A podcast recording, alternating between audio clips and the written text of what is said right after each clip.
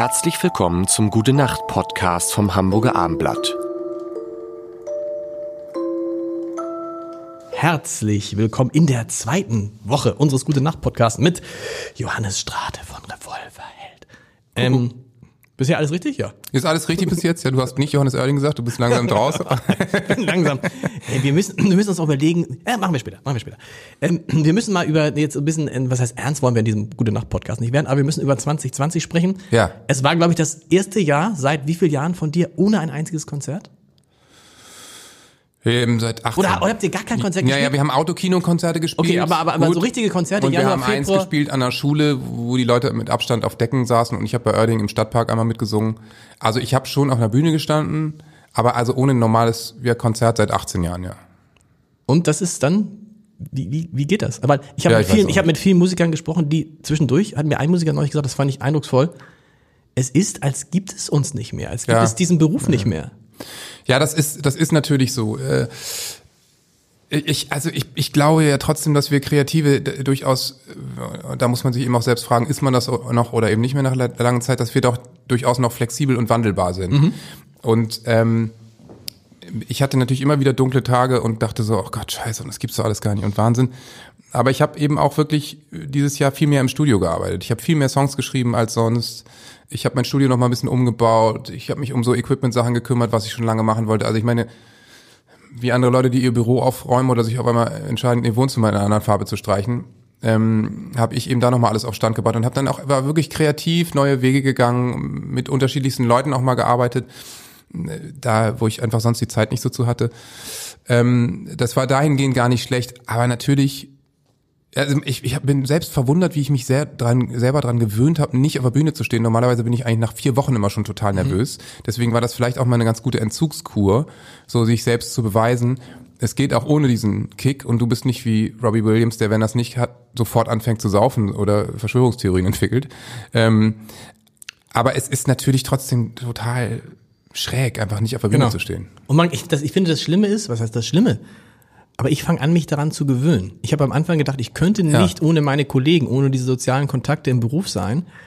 Und ich bin mir da jetzt gar nicht mehr so sicher.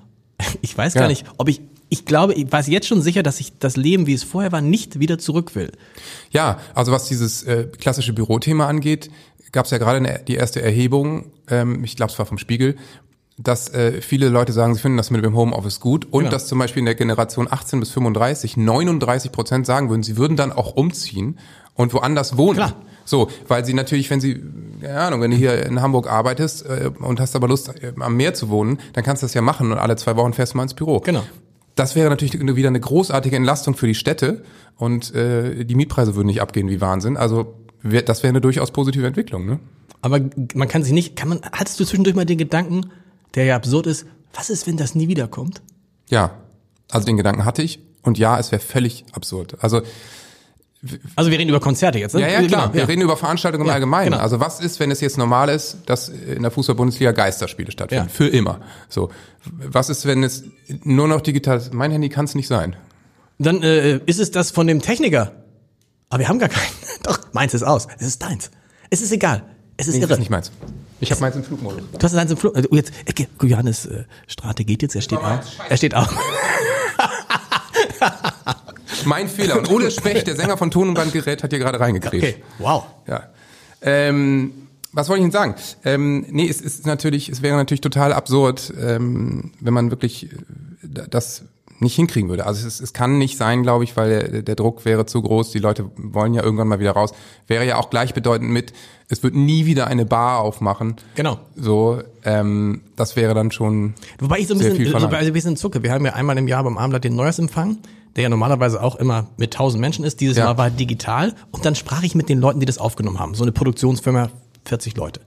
Und dann sagte der, weißt du, in der ersten Phase, da haben alle noch überlegt, wie können wir das jetzt machen künftig und wann geht's wieder los. Jetzt haben wir in der zweiten Phase überlegen alle, wie können wir messen, wie können wir all das, was wir bisher analog gemacht haben, digital machen und stellen fest, es funktioniert auch. Es hat jetzt ein Konzert, ein, ein, ein Klassikkonzert aus der Leishalle in Hamburg gegeben, das haben 9000 Leute live Naja. verfolgt. Es ist natürlich trotzdem nicht dasselbe. Natürlich nicht. Nicht in der Leishalle zu sitzen und eine Geige in echt zu hören. Das ist einfach natürlich ein Riesenunterschied. Und das ist, äh, Emotionen werden auch natürlich nur bedingt transportiert über Sachen wie, wie ein Bildschirm. So. Es, äh, natürlich kann man sich das zu Hause schön machen, das hören. Es ist eine, eine, eine guter, guter Ausgleich vielleicht, aber es ersetzt es natürlich nicht. Also das ist ja bei, beim Fußball ist ja das beste Beispiel. Du kannst dir Fußball im Fernsehen angucken, das kannst du natürlich machen und das macht man ja auch Genau. meistens, aber man kann auch ins Stadion gehen und es ist sofort ein ganz anderes Erlebnis. Obwohl du natürlich dasselbe Spiel siehst und du regst dich vielleicht auch über das Ergebnis genauso auf. Weil ich hätte, weißt du, als München hätte ich gesagt, und du freust dich vielleicht über das Ergebnis genauso. Aber als Norddeutscher kann ich eben sagen, du regst dich genauso auf. Habe ich sowieso mal gesagt, wenn ich in München wohnen würde, würde ich mir, glaube ich, einfach deswegen schon eine Dauerkarte von Bayern Klar. holen.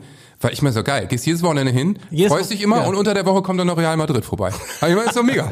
Ist doch super. Da gehe ich gerne hin. Und dann noch alle halbe Jahr wird noch irgendein wahnsinniger Topspieler verpflichtet, wo es Spaß macht zuzugucken. Man kann sich das, ja.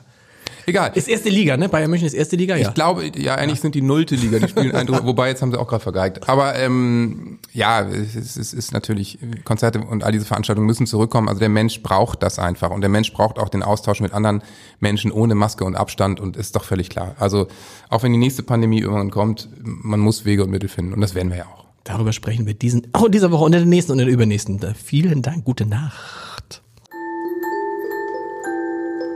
Weitere Podcasts vom Hamburger Abendblatt finden Sie auf abendblatt.de slash podcast.